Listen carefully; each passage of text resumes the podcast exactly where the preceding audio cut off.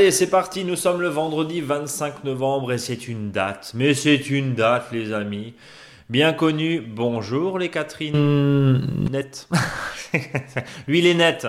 Il est net, mais un peu enroué. Ouais. Il, a le bout du, il a le bout du nez un petit peu givré. Il a dû faire trop la fête euh, entre ses pommiers. C'est Eric. Salut Eric. Salut Brice. Tout va bien Ouais, c'est vrai que j'ai un peu la voix cassée, mais bon, ça c'est. Oh bah écoute. euh, C'est pas voilà, c'est pas parce que je dors tout nu, c'est parce que je taille tout nu et donc euh, voilà, au bout d'un moment, bah t'as froid. hein. Tu nous donneras tes dates de tournée en fin d'émission, Ouais, évidemment. pour faire rire. Mm.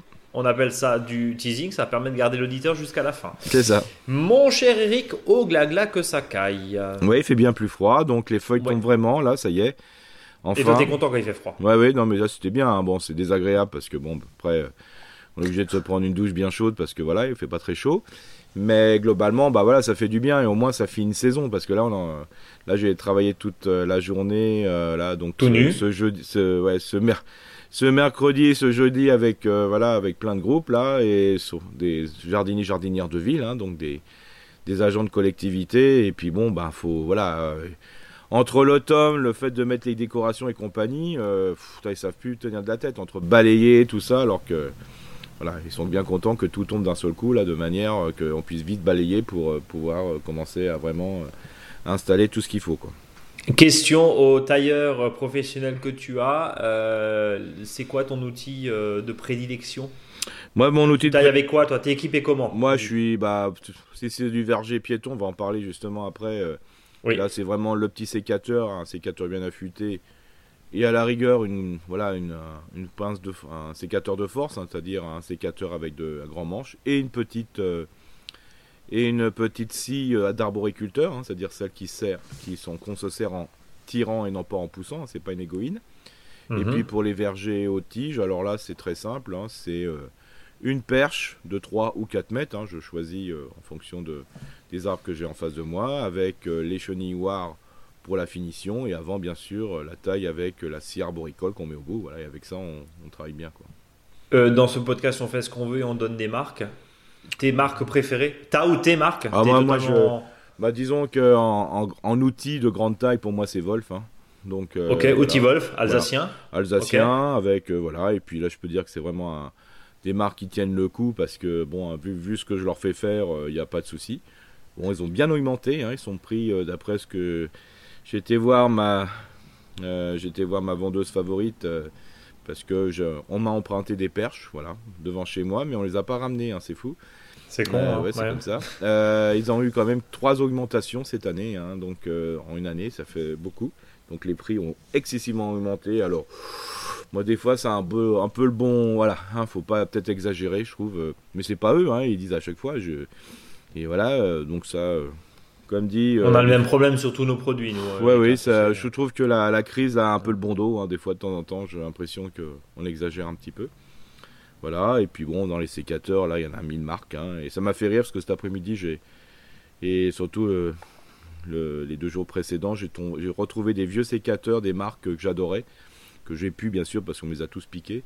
Et C'était la marque Pika. Euh, donc, ça, c'est vraiment des sécateurs, euh, voilà, qui ressemblaient à des sécateurs de rosier, mais qu'est-ce qui coupe? Qu'est-ce que ça taille bien, ça? Bon, et ben voilà, avec un sécateur bien abusé, bien abusé, oui, bien Oui. affûté, pardon, et ne surtout pas en abuser. C'est ça. Euh, alors, tu as dévoilé le, le dossier de la semaine. On va parler des vergers piétons. Ouais. On en avait parlé l'année dernière. Oui. là, tu veux parler des pointes, c'est ça? Oui, c'est ça, parce que souvent, là, c'était la grande question qu'on m'avait posée. Alors, déjà, un petit peu, je revenais un petit peu sur euh, quelle est la forme des arbres d'un verger piéton. On m'a posé aussi la question comment euh, évolue une branche du verger piéton, parce que tout le monde a, tendance à tailler un peu sec. Et puis surtout, la pointe. C'est-à-dire que moi, je leur dis toujours qu'il faut laisser, euh, euh, laisser voilà, filer la pointe hein, du, de, l'arbre voilà, qui fait que, quelques 2 mètres. Et puis, au bout d'un moment, il va s'arrêter. et Tout le monde ne croit pas. à- cette pratique et justement je vais l'expliquer comment on fait pour pas se tran- trop être trop compliqué. Hmm.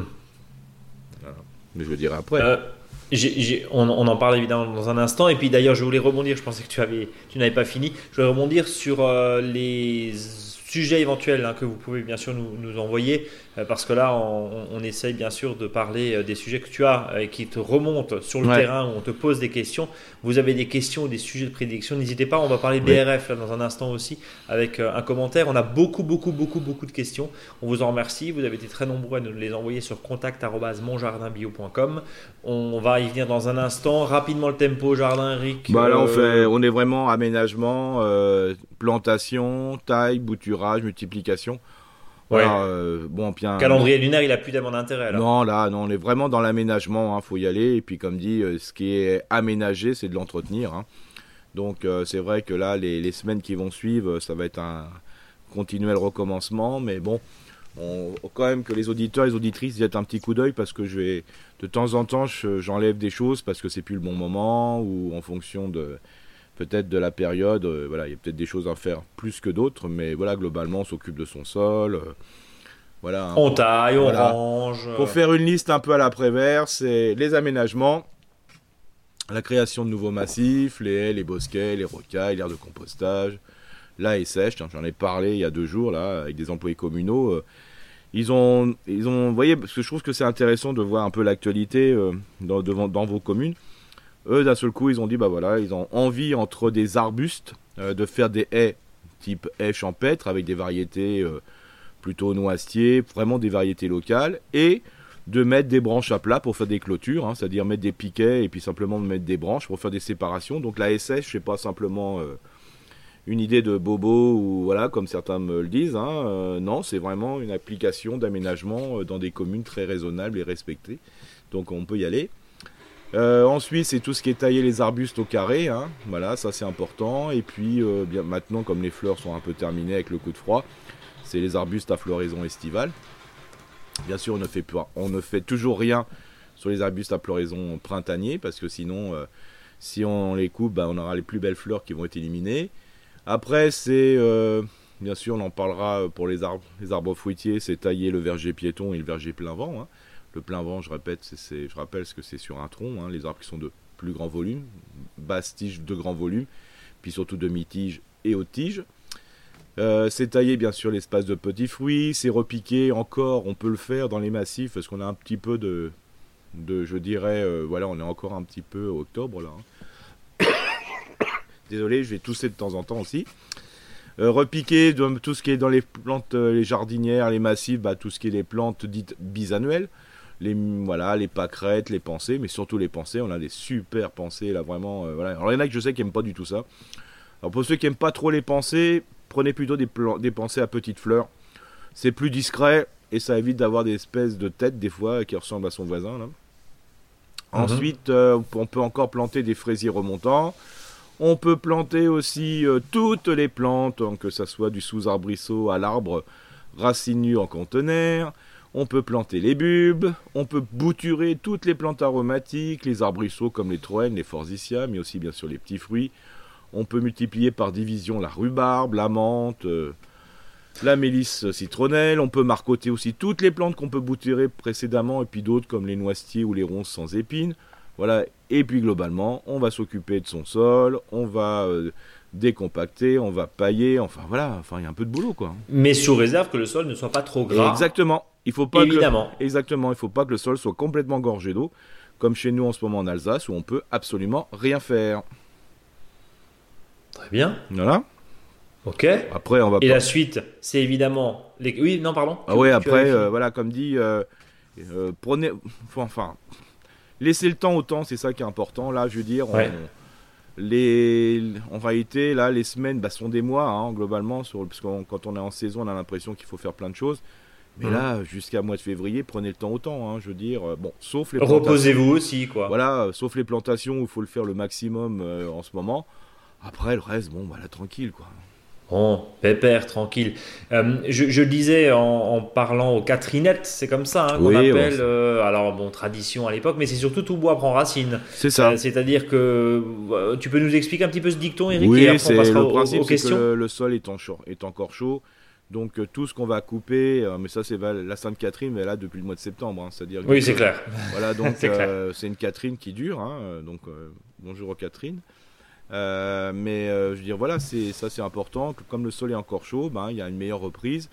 Et comme quand ça va reprendre tout doucement et certainement, c'est pas mal. Alors que des fois, le gros problème, de, on peut le faire aussi au mois de février-mars, mais le problème, c'est que s'il y a un moment très sec après, on est obligé d'arroser. Alors que là, on mmh. met dans le sol, on n'a pas besoin d'arroser parce que l'humidité est là, euh, l'humidité du sol est, euh, évidemment bien présente. Mon cher Eric, on va passer aux questions. Je le disais, vous avez été très nombreux. On va essayer d'aller vite comme ça. On a essayé de tous les traiter. C'est parti. On commence avec Raphaël. Salut les jardiniers. Je prépare la plantation d'arbres fruitiers. Comme mon compost démarré cet été n'est pas encore mûr, j'ai demandé du terreau sans tourbe au pépiniériste pour mettre dans les trous de plantation. Il n'en vend pas, mais comme il connaît un peu le sujet, il m'a donné son point de vue. En résumé, le terreau avec tourbe, c'est plus nutritif pour le sol, surtout celui issu des tourbières d'Europe de l'Est, mmh. qui vend, hein, qu'il vend, qui contiendrait moins de polluants. Le terreau sans tourbe contient de la fibre de coco qu'il faut nettoyer à grande eau dans des pays où elle est rare et qu'il faut ensuite faire venir de très loin. Le bilan n'est pas meilleur et c'est plus cher. Tout ça me fait penser que l'idéal, c'est vraiment de se passer du terreau. Je commence à chercher du compost autour de moi, dans le centre-manche, si quelqu'un en a en trop. Euh, bah, contactez euh, Raphaël, hein, contactez-nous, on fera passer. À part ça, que conseillez-vous J'ai hâte d'entendre ce que vous avez à dire sur le sujet. Alors, toi, je vais te laisser parler et après, je donnerai mon avis aussi, euh, mon avis de commerçant. Bah, disons que pour faire un arbre n'a pas forcément besoin de, voilà, de terreau de plantation ou autre. Hein. Si vous avez une terre de qualité, vous pouvez faire votre trou tranquillement. et puis, si le sol est un sol, je dirais pas un sol de, plein, de pleine commune, c'est-à-dire que votre sol, s'il a 50% de trous, 47% euh, d'éléments minéraux et 3% d'humus, euh, je veux dire, ça va pousser euh, tranquillement et sûrement. vous pouvez simplement rajouter une ou deux pelletées de compost bien décomposé, déjà, ça serait déjà bien suffisant. vous pouvez aussi rajouter un peu de la corne, je dirais, broyée, donc là aussi vous pouvez le faire. Sinon, voilà, un arbre peut se planter comme ça. moi j'ai planté plein d'arbres sans, apporter de, de terreau de, forcément dedans. Le fait, euh, là par exemple, euh, on vient juste m'appeler pour planter des arbres dans un sol qui manquait un peu de, voilà, un peu de, pêche, mmh. notamment, notamment des, pour des arbres de petit volume, hein, des pommiers petit volume. Comme l'arbre manque un peu de pêche et, avant il y avait d'autres arbres, j'ai conseillé de quand même de mettre euh, du compost dedans, du compost qui sont qu'on peut acheter en station de, voilà, c'est pas très cher, hein. les stations de, je dirais, de compostage. Hein.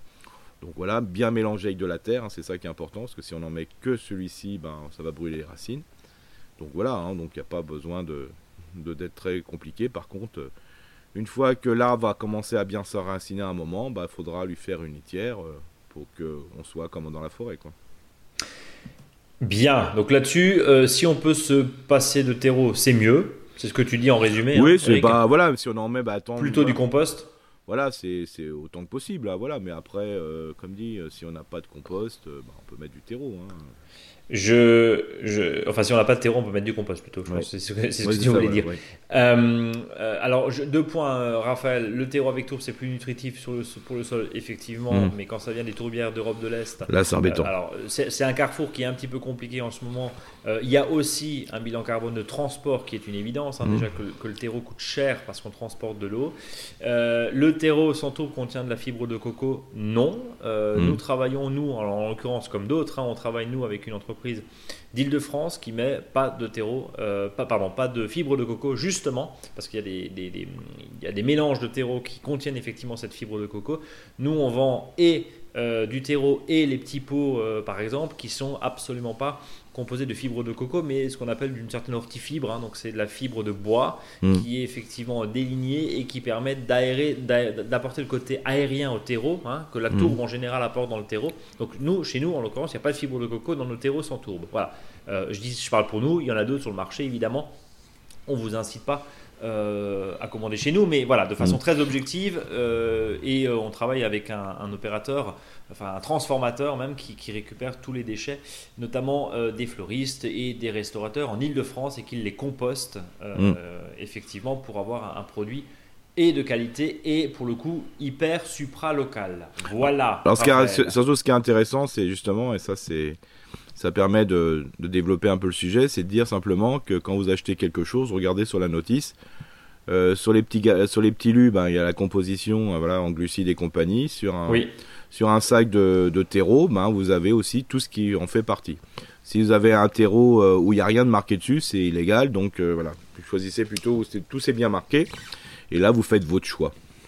Et, clairement, vous faites votre choix en pleine conscience. On rappelle juste euh, vite fait et, très rapidement que la tourbe, c'est un énorme stockage mm. de CO2, que c'est une biodiversité absolument hallucinante hein, dans les tourbières et que c'est euh, on va dire, on, va dire euh, gentiment que c'est que c'est pas très cool, voilà, mm. pour rester poli, euh, de puiser de la tourbe pour venir y planter des géraniums ou les tomates dedans. Est-ce que j'ai bien résumé? C'est bien, c'est bien, Brice.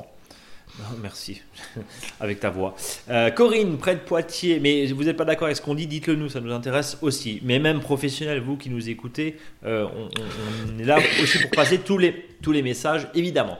Corinne, près de Poitiers, qui dit J'ai une nouvelle question pour votre podcast. Un arbuste a poussé cette année au milieu de mon potager.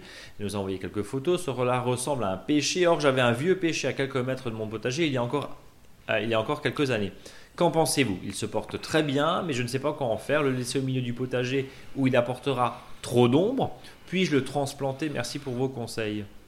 Alors quand on a un, un, pêcher qui pousse au milieu du potager, euh, bah, je veux dire, le, principe c'est qu'on peut le laisser. Hein.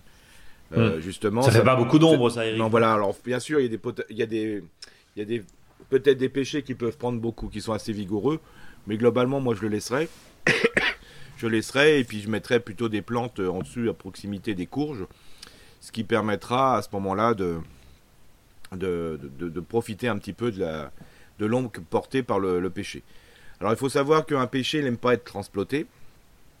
Donc mhm. surtout que comme il est issu d'un noyau parce qu'il a poussé tout seul dans le, dans le potager, il a un système racinaire qui est très pivotant. Pardon. Et comme il est très pivotant, si vous avez voulu l'arracher, vous allez couper le pivot et c'est pas bon pour le pêcher. Donc moi je le laisserai. Et ce que je propose, c'est surtout quand il va y avoir les premières pêches, si vous les y trouvez excellentes, c'est de pouvoir les ressemer ailleurs, ce pêcher, euh, en bordure, dans le choix de votre espace. Donc vous, dès que vous mangez une bonne pêche, hein, c'est toujours que c'est important, c'est de ne pas subir euh, la pousse d'un pêcher, c'est de plutôt de planter ce qu'on souhaite quand on a goûté une pêche. Vous prenez ces noyaux, vous en mettez trois dans un même endroit, voilà, et puis vous aurez un pêcher à l'autre endroit. Et celui-ci, au bout d'un moment, si vous estimez qu'il vous fait trop d'ombre, et ça ne sera pas dans les premières années, et eh ben vous l'enlèverez. Comme ça, vous aurez un autre eh ben voilà. pousser à la place. Mais en résumé, c'est pas alors c'est ni de l'agroforesterie ni euh, finalement euh, ni finalement totalement déconnant dans l'essai. Alors, ah non, non, non, si bah vous avez 5 mètres carrés, c'est pas cool, mais si vous avez un peu de surface, allez-y. Allez-y, c'est pas un noyer, hein, c'est pas, c'est pas un noisetier, c'est un pêcher, quoi. Bon, voilà Corinne, près de Poitiers. Marie-Pierre qui nous dit merci pour vos émissions à l'esprit desquelles j'adhère totalement. Faire simple, naturel avec les moyens du bord dans la mesure du possible. C'est tout nous, ça. Ouais. Euh, cette année, mes noyers ont été d'une exceptionnelle générosité, les noix les meilleures on ont été en partie ramassés par moi, les voisins, les familles, la famille, les amis, etc. On n'en veut plus, on n'en peut plus, et à ce jour, il en reste encore énormément saines ou dans leur brou sur l'herbe au milieu des feuilles. Qu'en faire? Et puis je l'ai laissé. Que va-t-il se passer? J'ai à proximité une partie de l'ancien potager que je recouvre de déchets verts, herbes de tonte, feuilles. Puis y ajouter les noix et les feuilles de noyer. Tu en avais déjà parlé il y a quelques, il y a quelques semaines de ça. Mhm. J'attends votre réponse avec impatience, très cordialement, signé Marie-Pierre. Alors je propose d'être euh, un petit peu, euh, je veux dire, organisé. C'est-à-dire que tout ce, qui est, tout ce qui est déchets de noyer, moi je les mettrai ensemble sur un tas, pour faire simple. Euh, mélangés avec d'autres feuilles, d'autres déchets. Et je m'en servirai. Ah, donc bien sûr, je les éloigne des noyers pour pas qu'ils soient sous la fraîcheur et sous l'emprise de l'ombre des noyers. Par contre, euh, ça me servira comme base à la, à la, à la base de cette petite A pour mettre mes courges et compagnie. Voilà. Donc, la question de la toxicité des feuilles de noyer, c'est pas grave? Bah, disons qu'au bout d'un moment, elles vont, la toxicité va se perdre, hein, et donc arrivé au mois de mai, ça ira, quoi. Ok, d'accord. Donc là, ça sera bon, ça sera composté, donc c'est bon. Et euh, les, les, les, noix Bah, c'est dommage, hein, je dirais. C'est dommage, ouais. c'est dommage. j'allais dire. Euh, voilà, alors bon, euh, faut pas oublier que si on va enterrer, euh, quand on va les mettre sous les feuilles, il y a pas mal de noyers qui vont pousser, hein, ça c'est mmh. clair, hein, ça va lever. ben, peut-être d'en proposer, bon, comme je l'ai vu, l'auditrice, on a donné aux parents, aux amis et compagnie. Bon, après, ça se décomposera comme toute autre chose, hein, voilà. et puis ça va nourrir la biodiversité un peu plus macrofaune, quoi, il n'y a pas de souci. Bon, bah voilà, en tout cas. Voilà. Bien, voilà. Euh, on passe à Marie. J'accélère un peu parce qu'on en a beaucoup, beaucoup. Et puis tu as une voix quand même un peu, un peu affaiblie. Donc je ne veux, pas, je veux pas tirer sur la corde vocale. Euh, bonjour à tous les deux, nous dit Marie. Nous venons d'acheter une maison avec un hectare de terrain dans la Vienne où j'ai hâte de réaliser des plantations. Une partie occupée par des vaches. J'ai une quinzaine de plants de myrtillers en pot et mhm. j'aimerais les planter pour en faire une haie pour délimiter des espaces. Cependant, mon sol est argilo-calcaire. Mhm. Est-ce une utopie de vouloir essayer de les planter ou un apport de terre, de bruyère et d'épines de pin en paillage serait suffisant? Utopie. Complètement. Ok.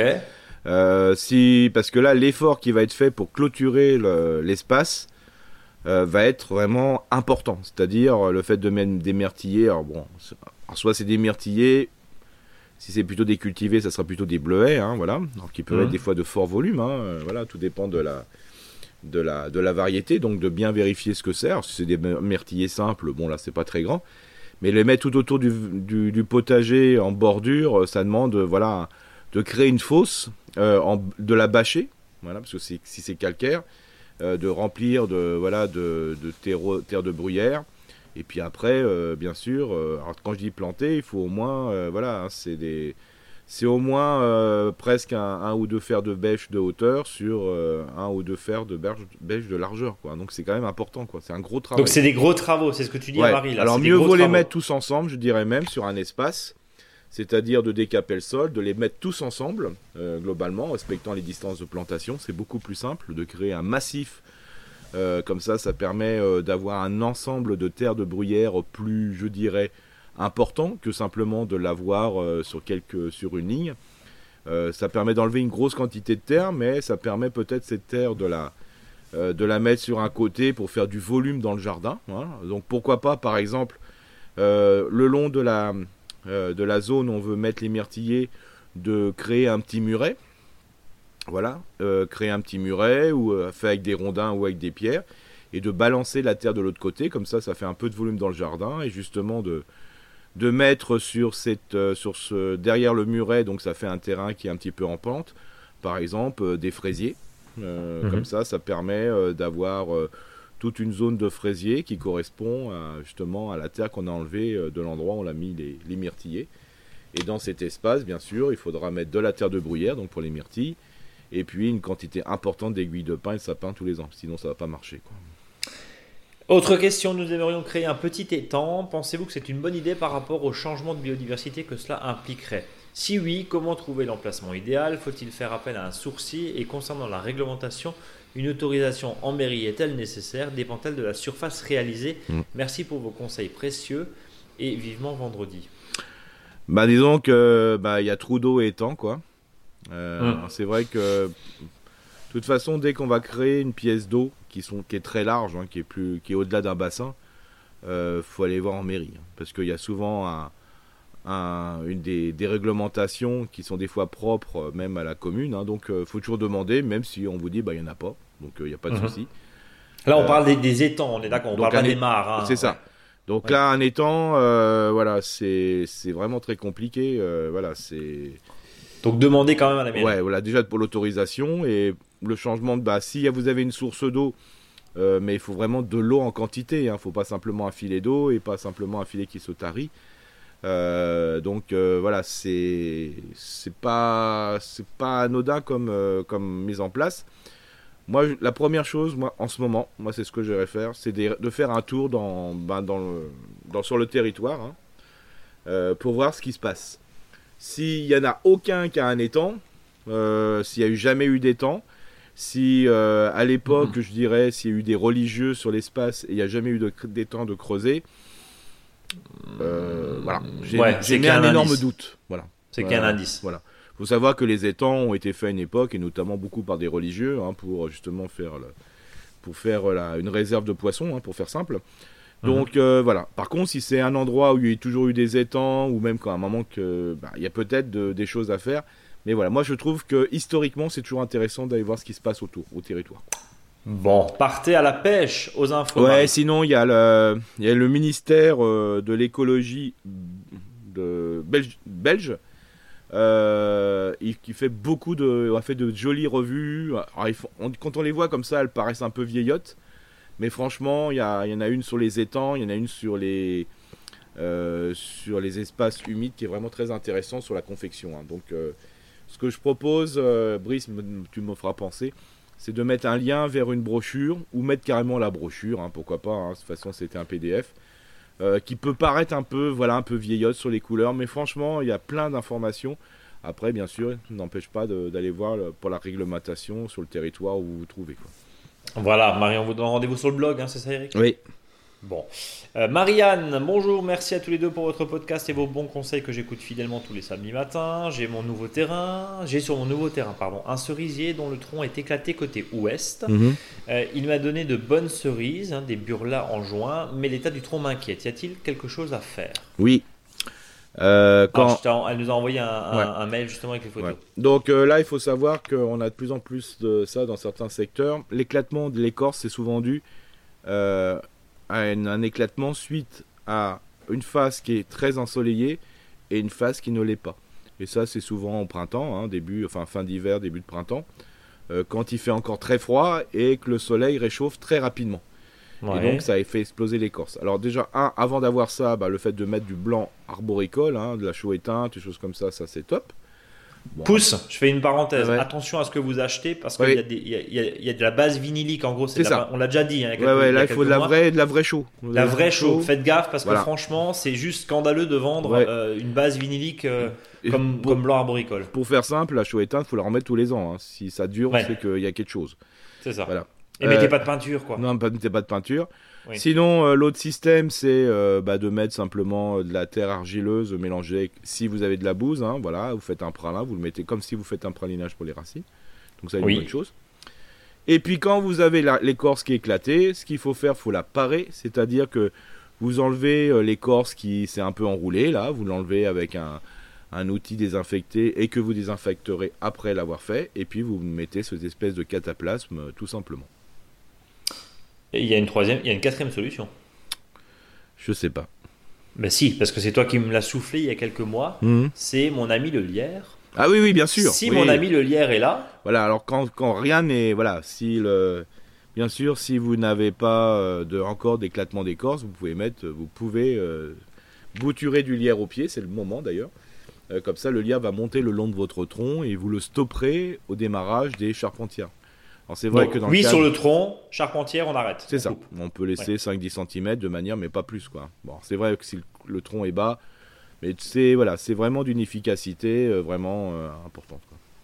Alors, je continue le propos de Marianne, hein, qui nous dit à côté se trouve un griotier mmh. malingre qui n'a rien donné, qui a beaucoup de branches mortes. Si j'en ai coupé quelques-unes, est-ce que c'est une bonne chose? Oui, bien sûr, parce que souvent, ce qui se passe sur le cerisier et aussi sur le griotier, hein, qui est un cerisier, mais cerise acide, euh, vous avez souvent ce qu'on appelle le monilia. Donc, euh, c'est une moniliose, c'est un champignon qui, qui attaque les fruits, hein, ce qui fait pourrir les fruits et qui peut attaquer les, les branches, qui, qui empêche le, je dirais, la sève de passer. Et donc, ça, voilà, et au bout d'un moment, la branche dessèche. S'il y en a un euh. peu, c'est pas grave. S'il y en a beaucoup, voilà. Alors, ce que je conseille, si vous en avez vraiment, vraiment beaucoup, c'est de faire, et pourtant je suis pas pour ça, mais un cuivre vraiment très, très léger à cette période de l'année, là voilà, euh, pour euh, une fois, voilà, pour euh, se calmer un peu tout le monde, hein, voilà. sinon, il y a aussi une solution qui est importante parce que s'il est un petit peu monilier, c'est qu'il y a peut-être un problème de sol. Moi, je ferai déjà un test sur les cerises qui vont arriver. C'est comme l'histoire de, des pêches de tout à l'heure. Mhm. Le grioté a une capacité à faire ce qu'on appelle l'autofécondation. Donc, vous prenez les meilleures cerises que vous mangez. Voilà. Je parle des cerises griottes. Hein et euh, vous semez les, noyaux à un endroit qui vous intéresse. Vous mettez un piquet, comme pour les noyaux tout, à l'heure pour les repérer. Et euh, des fois, les griotiers sur leurs propres racines sont beaucoup plus véloces que, que, que greffés. Euh, que faire pour relancer la croissance de cet arbre? Là, peut-être qu'il manque de sol. Donc ça, c'est important. Alors moi, je dis c'est très compliqué de relancer des fois la, l'activité d'un sol, hormis de mettre euh, voilà, de la matière organique un peu en surface euh, du type euh, voilà, compost et compagnie. Alors moi ce que je proposerais c'est de mettre gratouiller le sol, mettre du compost et de mettre beaucoup de feuilles et j'utiliserai cet endroit là pour mettre les courges aussi. Mhm. Donc voilà, mais je un vrai pour donner de la vie. ça va apporter une notion de mycorhize, de lien qui va pouvoir développer le, système racinaire grâce au complément des, des champignons mycorhiziens.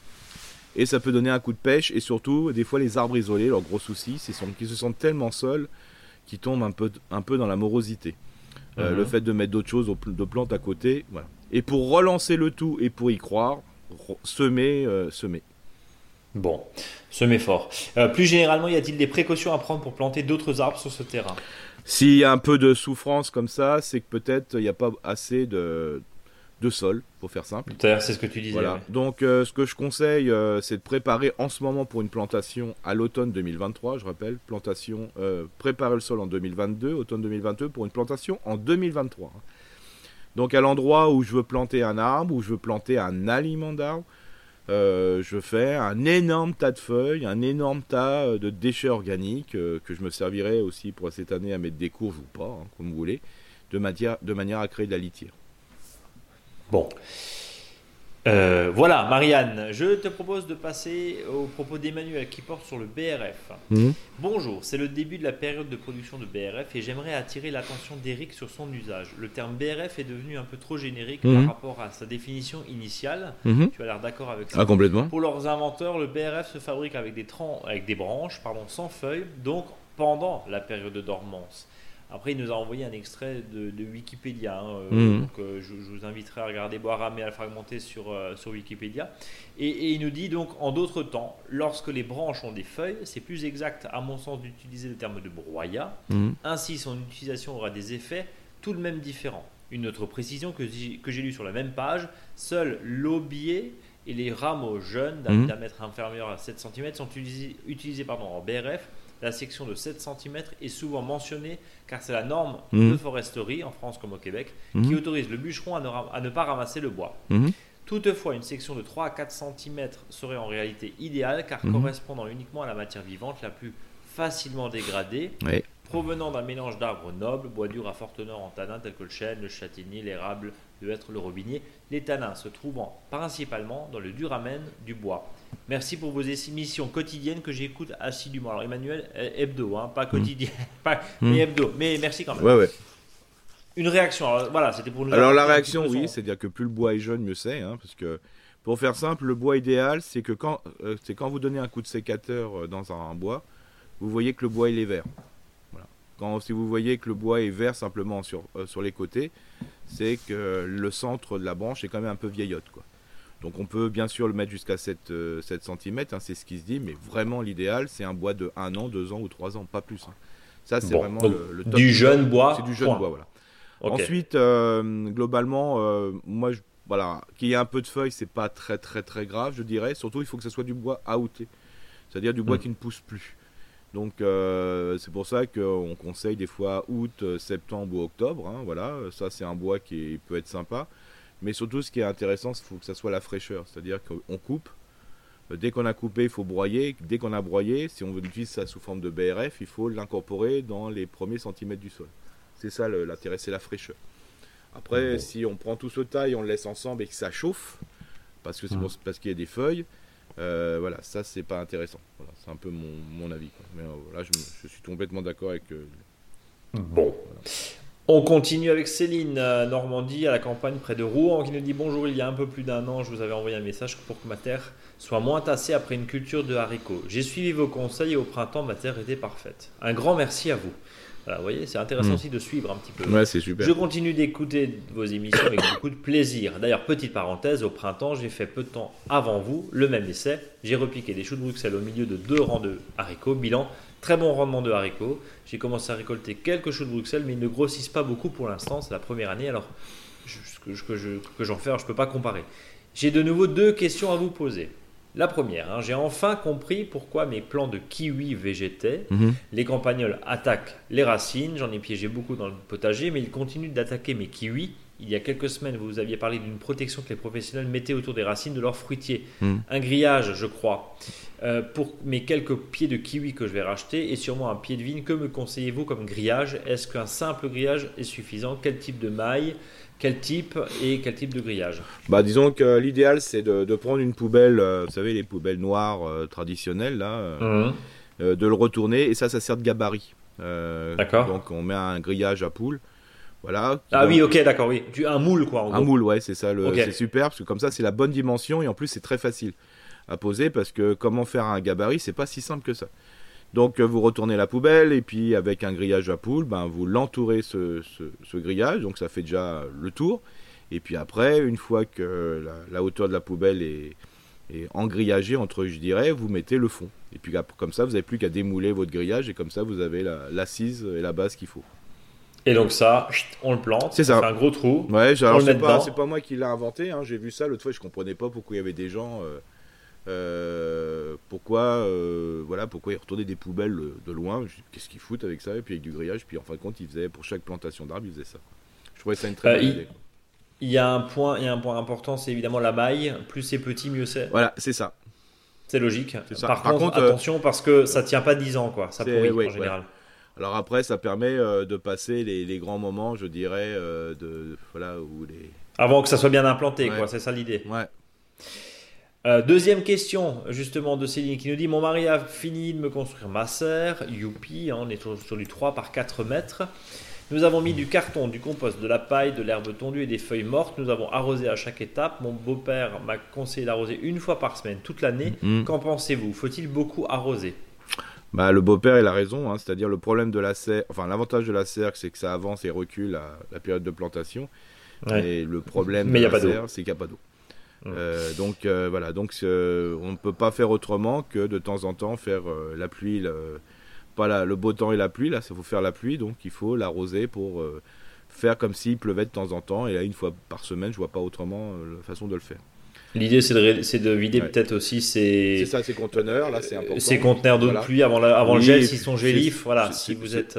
C'est ça, et puis si vous avez un récupérateur d'eau, carrément de le mettre, d'inonder votre serre avec l'eau qui vient du toit. Hein, On est d'accord. par la phase... Euh, ça, c'est le meilleur système. Stockage. Voilà, par contre, il faut éviter d'assécher. Ce qui est possible de faire, c'est préparer cet ensemble dehors. C'est-à-dire, euh, bah, tous ces lasagnes que vous les faites, vous les faites à l'extérieur de la serre. Et quand ça commence à se décomposer, bah, vous le rentrez comme ça. Il y a une première humidification qui est faite. Euh, justement, j'aimerais en fin d'hiver repiquer des salades, semer des radis, mais comment faire avec tout ce que j'ai empilé L'an dernier, j'avais utilisé ah ce principe carton, compost, mais dehors, et pour cultiver des pommes de terre et des haricots que j'avais écartés, hein, mes lasagnes, et ajouter un peu de terreau par hmm. avance. Merci pour vos réponses. Bah là, il faut, euh, faut, écarter au maximum, quoi. Il n'y a pas de souci. Ouais, il faut enlever les plus gros, quoi. Ah planter dans ce qui reste. Bah, peut-être que voilà, c'est une partie où se dire. Euh, bah, au lieu de faire euh, les 100% de ma serre, j'en en fais que bah, les deux tiers ou les 75%. Et puis l'autre partie me sert simplement à planter mes salades. Et puis après, euh, voilà. Après, l'excès de, des parties voisines pourra servir pour justement recouvrir une fois que les, salades auront été récoltées. Désolé pour la longueur de mon message, mais vous donnez de très beaux conseils. Alors je fais appel à vous. J'ai encore plein de questions, mais je les garde pour une autre fois. Encore merci pour vos émissions et une idée de thème. Tiens, justement. Comment organiser ces cultures sous serre et quel calendrier? Mhm. Voilà, ça peut être un une bonne pour idée. les prochaines semaines, Eric, on se le note. Ouais, très bien. Comme ça, euh, comme ça, ça peut effectivement. Très, très, très bonne idée. Quelques, quelques idées, parce que c'est vrai que la culture sous serre est des fois un petit peu euh, chaotique chez le particulier, on va dire ça comme ça. Voilà. Je vous invite et je te propose pardon, de passer à la question de Johanna qui nous dit bonjour Eric et bonjour Brice. J'ai découvert votre balado diffusion il y a quelques semaines et j'adore déjà. Balado diffusion, podcast, hein, je crois que c'est comme ça qu'on doit dire. Voici ma question. Mon terrain situé en centre Bretagne est entouré de trois talus linéaires de 200 mètres. Il sépare de la route, d'une prairie et d'un chemin creux. Les herbacées sont majoritairement des orties, du rumex, des, fongères, des fougères, pardon, des mhm. ronces. Les arbres, des noisetiers, des aubépines sont très abîmés et je souhaiterais planter de nouvelles haies. Il y a également des pierres jusqu'à 40 cm. Comment dois-je procéder? La méthode que j'ai imaginée serait de commencer par faucher les arbres, couper les arbres, mettre une bâche pour tuer les herbacées d'une certaine manière, puis ensuite semer un engrais vert, lequel, et enfin planter des arbres. Qu'en pensez-vous et quand pourrais-je planter à nouveau des arbres fruitiers? Un grand Merci pour votre réponse et cette émission si riche.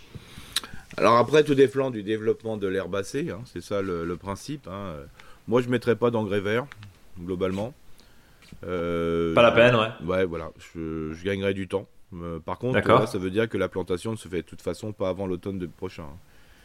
Euh, qu'il y a un gros travail de fond. Moi, ce que je ferais, c'est que je, je nettoierais et j'accumulerais tous les déchets. Je dirais déchiqueter, broyer c'est peut-être un grand mot, mais surtout déchiqueter, voilà, euh, mmh. euh, aux endroits où je veux faire mes plantations d'arbres pour faire ce qu'on appelle préparer la litière. Voilà. Donc de dessiner, euh, quand on dit dessiner dans un jardin, c'est plutôt piqueté, hein, je mets des piquets ici et là, euh, soit avec même un rubalis, c'est pas très joli, mais dans un premier temps, ça permet quand même de bien fixer l'œil sur le jardin, ça c'est important. Et par contre, de faire tout, ça me semble compliqué, mais tous les déchets possibles, même peut-être ceux des voisins que je récupérerai, je, je l'utiliserai. Parce que comme les pierres sont à 40 cm, d'après ce que j'ai compris, hein, donc voilà, le sol est un peu acide par rapport à ce 40 cm de diamètre, hein, les pierres. Ouais, donc euh, voilà, c'est quand même euh, important. Donc euh, moi, ce que je, je ferais, c'est que je créerais du sol, quoi. Bon, donc créer du sol. Ouais. Mais pas forcément partout, parce qu'on n'a pas forcément assez de déchets faire. Donc c'est pour ça que je commencerai par déjà savoir où je vais planter. Comme ça, ça me permettrait de faire voilà, un alignement ou un cheminement d'arbres voilà, pour pouvoir planter. Quoi. Bon, et ben voilà, tout simplement. Après la petite touche, Chantal, bonjour l'équipe, comment pouvait-on vivre avant sans votre podcast Ah bah oui. Avant, c'est un régal de vous écouter. J'ai hérité de la maison de mes parents et dans le jardin il y a un poirier mhm. et un pommier planté de longue date. Le pommier ne donne plus rien, le poirier a depuis deux ans une maladie, auréole jaunâtre sur les feuilles et mhm. produit peu. Est-ce que euh, une taille un peu sévère pourrait les sauver et que me conseillez-vous d'en replanter. Est-ce que vous me conseillez plutôt d'en replanter? Il cohabite avec un saule pleureur et j'habite en Auvergne à 800 mètres d'altitude. Je compte sur vos précieux conseils. Et quant à l'espèce que je pourrais replanter, merci à vous et surtout ne changez rien, signé Chantal. Alors, euh, deux choses en même temps, c'est-à-dire que pour le poirier, bon, voilà, euh, s'il est un peu en bout de course, je conseillerais euh, à l'auditrice de mettre la poire variété curée, hein, comme un curé. Euh, pourquoi? Parce que la, floraison est beaucoup plus tardive, je dirais, et donc ça évite de se prendre euh, des coups de gelée. Ça c'est super, c'est une variété plus de montagne, donc c'est bien. Pas forcément haute tige, en demi-tige ça va très très bien, et puis c'est une excellente poire, voilà, ça c'est une chose. Pour le pommier, il produit peut-être plus bien parce qu'il est peut-être au bout de souffle. Alors moi, il y a une taille qu'on appelle euh, taille de rajeunissement, donc ça c'est possible. Là, pour l'instant, l'arbre vieillissant est en équilibre. Euh, si on le titille un petit peu, il peut repercer ou pas, mais il peut repercer. Donc ça veut dire que le but du jeu, c'est un petit peu de, de pouvoir le tailler un petit peu sec, je dirais, d'enlever un peu de, branches qui sont retombantes, de le redresser un petit peu, globalement. Et puis, de, bah voilà, à partir de là, il y a peut-être des, repousses qu'on appelle souvent des gourmands. Et après, de les sélectionner pour redonner un arbre. Donc, euh, par contre, euh, des fois, quand il est vraiment au bout de souffle, c'est un peu compliqué. Alors, des fois, on fait ça euh, pour lui donner un petit coup de peps. C'est pour récupérer après les rejets, les, gourmands, enfin les branches, je dirais pas trop gourmandes, mais des branches, ce qu'on appelle les rameaux, pour pouvoir les utiliser pour faire ce qu'on appelle le, de, pouvoir les, je dirais, les, les multiplier sous forme de greffage. Voilà. Alors moi, ce que je propose pour voir s'il est vraiment au bout de souffle, une petite photo euh, sur trois côtés, et puis nous l'envoyer, comme ça on peut jeter un petit coup d'œil. Voilà Chantal, n'hésitez pas, contact monjardinbio.com. Mais là après, comme dit, s'il y avait des pommiers, c'est qu'il n'y a pas de souci. Par contre, euh, si la pomme était bonne, euh, c'est dommage de s'en priver. donc ça vaudrait peut-être le coup de, de travailler là-dessus justement pour regreffer d'autres arbustes, enfin des pommiers, avec la variété présente, parce qu'il y a peut-être un intérêt. Quoi. Les anciens ne mettaient pas les, sur les vieilles parcelles, on ne mettait pas un pommier pour mettre un pommier. C'est que vraiment, ça, pouvait produire. Donc c'est toujours intéressant de voir ce qu'il y avait. Pareil pour le poirier. Hein, ça peut être. Euh, alors pour le poirier, ça peut être greffé sur du cognacier. Voilà, donc si on veut un arbre plus petit, voilà, ça peut être intéressant de, le faire quand même. Tiffany qui nous dit bonjour messieurs, tout d'abord merci pour ce merveilleux podcast qui est top. J'habite proche Besançon et j'ai acheté une maison il y a maintenant un an et demi. Ma problématique est la suivante. Dans le jardin, a été planté un magnifique kiwi mâle, d'après les dires de l'ancien propriétaire. À l'automne de l'année passée, j'ai planté un pied femelle, puis deux mmh. autres au début du printemps. Malheureusement, ceux-ci n'ont pas passé l'été. J'aimerais retenter l'expérience, mmh. car comme vous pouvez le voir sur la photo, hein, le pied mâle se plaît vraiment. Pourriez-vous me donner des conseils pour réussir au mieux? Est-ce réaliste, sachant que l'été, les pieds sont exposés en plein soleil presque toute la journée? Puis-je tailler le mâle? N'ayant jamais eu de fleurs, j'ai peur que la taille pose souci à la floraison en vous remercions et désolé pour mon. Alors, euh, déjà, il faut protéger le pied. Euh, alors, c'est très simple c'est-à-dire que quand on faut planter le kiwi, euh, il faut planter d'autres plantes devant. C'est-à-dire C'est-à-dire que le kiwi peut être le long d'une maison, le long de voilà d'une palissade, le long voilà. Et donc l'objectif, bah, c'est de, de planter devant le kiwi d'autres plantes. hein. Ça peut être un gros, des groseilliers, des cassissiers, voire des plantes à fleurs, ce que vous voulez, de manière à pouvoir faire, de mettre devant cette plante qu'on appelle de la strate verticale. hein. C'est une plante, euh, voilà, c'est pas la. En gros, le protéger, faire un parasol, quoi. C'est ça, exactement. hein. En même temps, euh, comme ça, ça fait une protection. Comme ça, il n'y a pas le plein soleil dessus. Alors plutôt mettre des plantes qui sont euh, que les, que les, je dirais le soleil euh, que les plantes aiment bien, le- dont les- le soleil est favorable pour les plantes. Et voilà, comme ça, ça fait une jolie protection. hein. Franchement, ou soit vous mettez des pare-soleil, c'est-à-dire ah, voilà. Ça peut être simplement une petite clôture, euh, voilà, comme ça, ça protège quand même des coups de soleil. quoi. Ça, c'est clair. Puis-je tailler le mâle Oui, bien sûr. Alors, comment ça se passe? Euh, Souvent, sur le kiwi, vous avez des longs gourmands, voilà, qui poussent et qui poussent, et dès qu'ils vont toucher euh, de leur extrémité, euh, bah, je sais pas, un fil, une tuile, un grillage, ils vont s'entortiller. Donc, l'objectif, c'est de garder plutôt les rameaux qui sont de côté et de supprimer les rameaux qui poussent tout droit. Euh, Et donc, ça, on les taille à 7-8 yeux. on est, on, on est bon sur le kiwi, là. Ouais. Ah bah parfait, voilà Tiffany. Ouais, par Euh, contre, si elle le plante, il faut mettre quand même un sol qui est bien, euh, voilà, bien profond euh, et puis euh, un peu enrichi en matière organique. Quoi. Bon, eh ben écoute, euh, nickel. Je te propose de parler avec Charlotte qui nous dit Bonjour à vous, merci pour votre podcast que j'attends avec impatience chaque semaine. Presque novice en jardinage, j'ai cette année décidé de m'y mettre vraiment et j'attends avec impatience le moment où je pourrai remplir mes parcelles de légumes. En attendant, je fais des trous, des petits trous pour quelques fruitiers, c'est ce que tu conseilles Eric. Mhm. J'ai deux questions, si vous avez la gentillesse de me répondre, ce serait formidable. Mais oui, on est en plus gentil.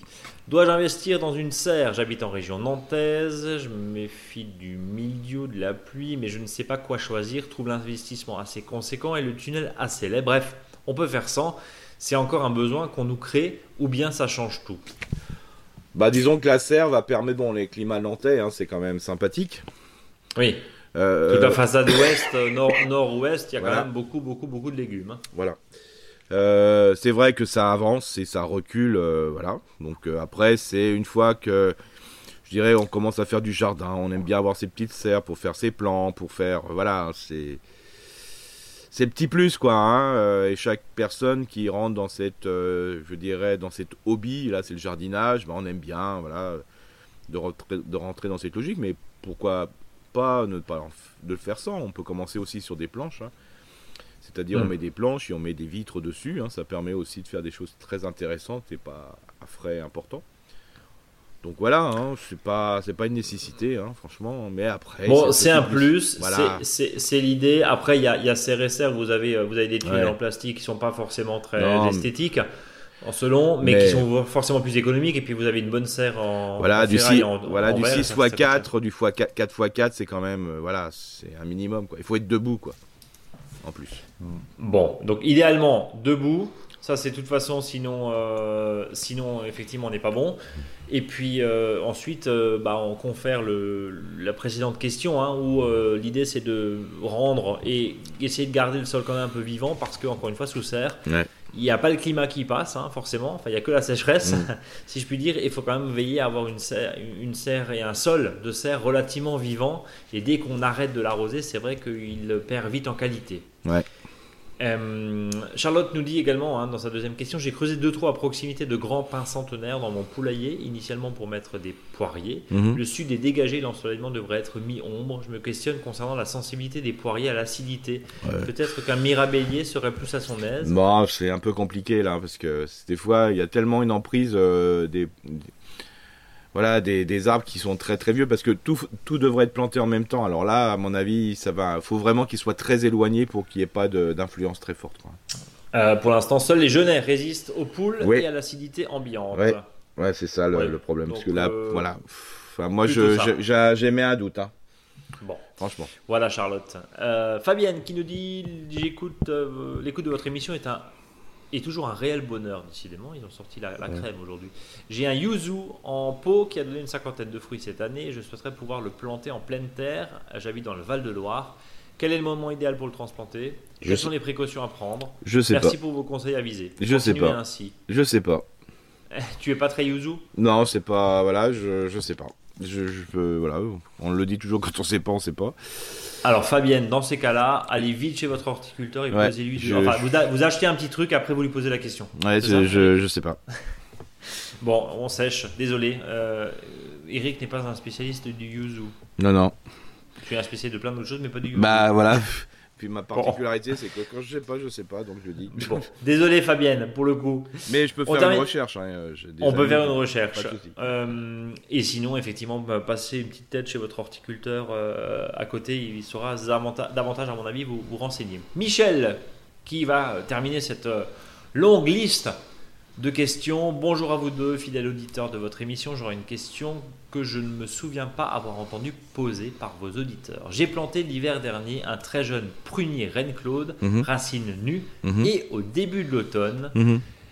Après l'été très chaud, il faisait grise mine. Un autre prunier planté en même temps se porte beaucoup mieux. Le prunier n'est pas en forme, planté à 3 mètres d'un bosquet de bambou dont les racines traçantes font de nouvelles pousses que je coupe au fur et à mesure. Mm. Bon courage d'ailleurs. Hein. Mm. Ma question porte sur la concurrence racinaire pour cet arbre, mais en général également. Les arbres fruitiers s'accommodent-ils de concurrence racinaire ou non? La densification peut avoir qu'on peut avoir pardon, dans un potager en permaculture a-t-elle un sens au niveau racinaire avec des fruitiers? Bah, disons, Je termine juste. Michel nous dit, pardon, euh, Ardèche du Sud, châtaignier, fougère, donc terre plutôt acide, mhm. terre sablo-limoneuse et le prunier est très bien ensoleillé. Merci pour vos réponses et pour votre émission. Bah, disons que le système racinaire, euh, il s'accommode vraiment très très bien, hein, tous ensemble. Euh, peut-être pas que le bambou, quoi. Ouais, donc c'est vraiment le bambou l'ennemi, bah, l'ennemi des, autres, ouais. Ouais, parce que ça va. C'est trop agressif. Voilà, c'est voilà, c'est un peu, ça fait une chape de plomb entre guillemets. Hein, c'est ça serait des grosses graminées, il n'y a pas de souci, mais là, du bambou, c'est vraiment embêtant, quoi. Bon, euh, donc, euh, ça, sauf, qu'il faut. En plus, il faut pour dire au niveau des de la, concurrence racinaire, il faut savoir que quand on a, c'est un peu comme l'histoire du, du, du, je sais plus ce que c'était, mais c'était un conifère centenaire. Quand on plante quelque chose juste à côté d'un arbre qui est là depuis 100 ans, hmm. il y a un peu une dominance euh, de l'arbre qui est à proximité. Quand on plante tout en même temps, chacun fait sa petite niche entre guillemets. Chacun fait son, fait son petit coin. Alors il y en a que bien sûr ils passent pas le, petit coin, il passe pas longtemps parce que bah, là ça va pas ensemble. Mais il y a un accommoda. Moi j'appelle ça souvent ce qu'on appelle l'accommoda. Par contre, euh, quand il y a un qui est là depuis un bout de temps, ou par exemple un châtaignier qui est à proximité et on plante un truc à côté, voilà, il faut déjà être copain avec la corporation des châtaigniers pour que ça pousse. Quoi. non mais je veux dire, c'est c'est l'ensemble, et j'en discutais là avec quelqu'un qui travaille justement sur euh, des parcelles cinéraires, hein, c'est-à-dire de, la mise en place de d'arbres euh, et puis au lieu d'avoir des tombes euh, de mettre euh, justement des, des de, pouvoir mettre des cendres je dirais dans des dans des dans des vases ou dans des vases je dirais au pied là. Je cherche le nom là pour les cendres. Ça c'est compliqué de, de, garder l'ensemble des arbres. Au bout d'un moment bah il y a entre le chêne et autres il va y avoir une concurrence mais, Inéluctable. Mais ça va, ça avance. Mais par contre, quand il y a un grand et on met un petit à côté ou quelqu'un qui est là plus présent depuis un bout de temps, voilà, c'est un peu quand des fois vous arrivez, vous êtes tout jeune et vous avez dans un village avec des gens qui sont depuis 2-3 euh, siècles. Enfin, pas les gens qui ont 2-3 siècles, hein, mais des familles qui sont là. C'est un peu, un peu compliqué pour s'acclimater, pour un peu, pour pouvoir vivre normalement. Bah pour s'intégrer. Donc euh, voilà. Alors moi je dirais que Lorraine Claude, c'est un arbre merveilleux, quoi. Et euh, souvent, ce qui se passe, c'est que il y a un petit temps de démarrage parce qu'il était racine nue, quoi. Parce que quand on dit racine nue, il y a racine nue et racine nue. C'est-à-dire que des fois, il y a des racines nues, il n'y a plus rien. Hein. Il y a il y a vraiment, ça a été arraché d'une manière, euh, il y a les branches, il n'y a plus rien. Donc le temps qu'il s'y fasse, en plus un été hyper chaud, hum. euh, voilà, il n'y a peut-être pas grand-chose. Alors voilà, faut le temps au temps. mais des fois, plus l'arbre est vieux, quand il a été déraciné, plus c'est compliqué pour qu'il reprenne. Bon, voilà Michel. Merci en tout cas et vous fermez la marche de cette longue liste de questions-réponses avec une voix très diminuée d'Eric, mais il a quand même assuré. Ouais, ouais, ça va. On va juste encore un tout petit peu abuser euh, du savoir d'Eric. Il va nous parler du verger piéton. Alors rendez-vous sur notre blog monjardinbio.com parce que nous avions déjà traité ce sujet, mais on n'était pas allé sur la taille de fructification. On était allé plutôt sur la taille pour piloter en gros hein, et pour tenir entre guillemets euh, le, verger piéton. Alors déjà première question, juste avant que tu nous expliques cette taille de fructification, c'est qu'est-ce qu'on appelle un verger piéton? Bah, Un verger piéton, c'est un verger dont les arbres peuvent être cueillis entretenu, traité, tout ce que vous voulez, à partir du bas, c'est-à-dire sur monter sur une échelle. Donc ça monte 2 mètres, quoi. Voilà, 2 mètres, 2 mètres 50, 3 mètres en fonction. Et souvent, la, question se pose, c'est euh, déjà, un, pour quelle euh, espèce? Alors, le verger mhm. piéton, c'est, pour le particulier, c'est plus le pommier et le poirier. Voilà. Euh, cerisier, c'est un petit peu plus compliqué. Parce que là, il faut vraiment tailler très sévèrement pour rester piéton. Parce que normalement, un cerisier ou une voilà ou une, enfin tout ce qui est noyau c'est un peu plus volumineux je dirais il y a un peu plus de vigueur et donc l'idée souvent c'est oui mais quand je plante est-ce que moi je veux pas un, arbre qui va aller à 4-5 mètres? Alors si vous plantez un pommier en verger piéton avec un porte-greffe par exemple qui est pas jamais c'est-à-dire le porte-greffe le nanisant bah, vous aurez jamais un pommier qui va arriver à 3-4 mètres euh, voilà au bout d'un moment votre pommier va si vous le laissez filer il va s'arrêter parce que le système racinaire est tellement faible qu'à un moment il va pas pouvoir grimper plus haut et donc automatiquement la pointe va se courber parce qu'elle aura plus assez de vigueur pour pousser. Les bourgeons à bois vont se transformer en bourgeons à fruits, ce qui va accélérer la, la, descente de la, pente, la pointe. Et automatiquement, comme il y a une zone qui est libérée à la lumière, ben, cette pointe vieillissante, ce chef vieillissant va être remplacé par un jeune chef. Au bout d'un moment, il suffira de couper la vieille pointe sur le jeune chef et vous aurez nouveau, nouveau une pointe. Donc ça, c'est vraiment le plus simple. De toute façon, on a mis des schémas, vous verrez, c'est très simple. Mais ce qu'on appelle l'axe vertical non arrêté. Et ça, c'est vraiment super, super parce qu'on n'a pas besoin de tailler. Parce qu'il ne faut pas oublier, dès qu'on va sortir le sécateur, on peut créer des zones, je dirais, de repousse d'arbres, de branches, qui va faire qu'il va y avoir des concurrences entre euh, plusieurs branches qui vont pousser au niveau de la coupe. Alors que là, ça se fait tout, à fait naturellement. Bien sûr, il faut jamais croire ce qu'on dit, surtout moi. Euh, ce que je vous invite de faire, c'est de tester. C'est rassurant. Mais non, mais c'est, je dis toujours aux gens, ne me croyez pas, faites euh, J'ai bien remarqué, bien aimé la, la, réponse de la d'une auditrice qui disait bon, on a testé les haricots, ça marche bien, bah tant mieux. Hein. Je dis voilà, c'est le principe, c'est tester parce que ou de faire euh, comme ça, on voit vraiment et puis ça permet d'ajuster par rapport à la situation où on est, le climat, le sol et compagnie. Alors pour les arbres piétons, c'est ce que je vous propose, c'est de tailler le moins possible globalement, surtout la pointe, laisser faire, laisser pousser et vous verrez, comme sur le porte-greffe est faible, automatiquement la pointe va limiter en hauteur, c'est-à-dire elle va se fléchir, elle va se remplir de fruits, ce remplissage de fruits va la baisser, et vous aurez une pousse qui va pousser sur le côté. Et j'ai taillé dans de nombreux vergers comme ça, je vous assure que c'est cool, cool, cool, cool. Alors, question, un verger piéton, quelques, quelques questions là, juste pour refermer ce, sujet. Euh, un verger piéton euh, est-il plus résistant, on va dire, en termes de durée de vie qu'un verger classique? Non, c'est un verger piéton, euh, si, comme le porte-greffe est faible, si vous dépassez les 20 ans, c'est exceptionnel. Quoi. Ok, donc non, c'est plus, plus fragile, c'est ça? Oui, oui, c'est voilà, pour ça, moins de 20 ans, oui. On est plutôt aux 15, 16, 17 ans, donc il faut prévoir. C'est un peu comme le péché. Hein. C'est comme le péché qui a un porte-greffe, qui en réalité c'est un arbre faible, bah, il va pas durer une éternité. Mais par contre, il se reproduit tellement facilement que faut le faire souvent. Bah, le verger piéton, c'est un peu ça. Au bout d'un moment, faut la... ça, a pas... ça a pu pousser, il va vieillir et compagnie. Ce qui est différent d'un demi-tige ou d'un haut-tige. Encore plus parce qu'il est vigoureux, parce que le système racinaire est important. C'est les racines qui sont importantes pour, euh, pour déterminer la longévité d'un arbre. Euh, deuxième question, un verger piéton va en termes de distance de plantation. Je veux installer donc un verger piéton. Combien entre chaque euh, arbre, pommier, poirier Un professionnel, c'est autour du mètre, un mètre vingt. Nous, je vous conseille de mettre. Comme ça, c'est facile. Est-ce qu'il faut mettre des fils? Non. Moi, ce que je vous conseille, c'est de mettre des gros pieux pour chaque arbre. Comme ça, ça vous évite de mettre tout un système de fils. Est-ce qu'il faut prévoir Alors, euh, l'eau est un sujet sensible, mais on en, parle. On voit des fois, dans, et dans, pas mal de jardins d'ailleurs, des vergers dits piétons en l'occurrence, hein, qui font euh, mmh. de mètres, de mètres 50 avec un petit goutte à goutte dessus. Est-ce que c'est utile ou pas d'arroser Bah, de toute façon, il faudra à un moment arroser, je dirais, surtout à la plantation, comme le système racinaire est faible, et surtout qu'il ne faut pas trop pailler au début parce que sinon les, racines restent en surface. Donc, moi, je conseille toujours de planter, de surplanter, euh, c'est-à-dire mettre des arbres tous les deux mètres et de et de mettre à proximité de la lavande, des, du romarin, planter tout en même temps, pour faire ça. D'accord. Pour faire fuir les racines de l'arbre, pour qu'il puisse passer sous les racines du romarin, du thym et compagnie, ou d'autres plantes, hein, qui peut être des fraisiers ou de, des plantes plus annuelles.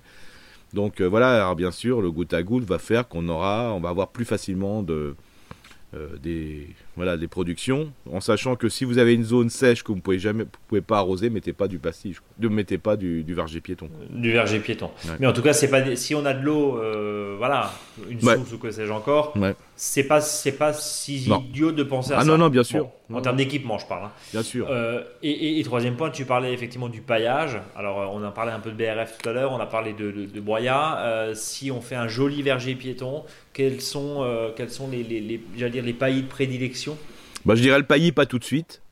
Oui, donc ça, on a bien noté. Hein. Ouais, pas tout de suite, mais après le broyat de n'importe quel déchet végétal qu'on peut mettre en surface, c'est top. hein. Bon, voilà. Même de la tonte puis- de gazon en fine couche, euh, mettre 10 fois 1 cm, c'est super. Mais pas tout de suite, laissez un peu enfoncer l'arbre. quoi. Bon, voilà. Et puis, euh, évidemment, on peut planter ça hein, jusqu'au mois de mars. Là. On y Oui, aller, mais hein. comme dit, si on peut le faire le plus tôt possible, mieux c'est. Mieux Parce que là, le verger Bon. piéton, c'est globalement le plus souvent des, des- des racines nues. hein. Bon, donc voilà. Rendez-vous chez votre horticulteur préféré, votre pépiniériste préféré. Évidemment, on va terminer euh, cette, euh, euh, ce long podcast avec le faux dicton du jour. Oui, qui va passer sur l'histoire. euh, on va passer au piéton, hein, j'ai pour ça. D'où la notion de passage piéton. Alors, c'est pour donner un petit peu, euh, des fois, mon, mon esprit. Passage. Oui. Voilà. Donc, le faux dicton du jour est celui le suivant un verger piéton n'est pas forcément dans les clous. Voilà. Et pour les plus jeunes d'entre nous qui nous écoutent, on appelait le passage piéton un passage À clous. clouté. Clouté. À clou. Voilà. Passage clouté ou passage à clou. Voilà. euh, Selon l'expression euh, consacrée, effectivement. Eric, Ouais. je vais te donner le dernier mot de la fin dans un dernier souffle que tu as avec ta toux. Tu as quand même assuré une heure de podcast et je te remercie vivement dans Oh. ton état. Bah, et Mais c'est ça en même temps de tailler tout nu. c'est ça. Et c'est Oui. pour ça que je dirais qu'il faut difficilement rabattre la pointe. Euh, Voilà, Bobby. Merci Eric. On se donne rendez-vous la semaine prochaine, en pleine forme, un peu moins enroué. D'ici là, trois choses essentielles à retenir. Le premier, partagez ce podcast, parlez-en autour de vous. Ça nous fait plaisir évidemment, et puis ça nous fait monter dans les, dans, les résultats de recherche, bien sûr. Je le rappelle, hein, ce podcast est euh, premier podcast Maison Jardin sur Apple Podcast. Deuxième point, bah, mettez-nous des notes, euh, mettez-nous des commentaires. Troisième chose, rejoignez-nous sur les réseaux sociaux, Facebook et Instagram. Et réécoutez évidemment tous ces podcasts. Euh, je crois que vous avez deux ans ou trois ans, euh, il y a plus de 400 000 écoutes là. Enfin bon, voilà, c'est des, des très beaux chiffres dont on est très fiers. Et euh, dernier point, rendez-vous sur notre site avec le blog, évidemment. On parlera là dans les prochaines semaines de, de- des envies autour de Noël. Alors pas forcément un Noël commercial, mais un Noël du jardinier. Salut à tous Salut, salut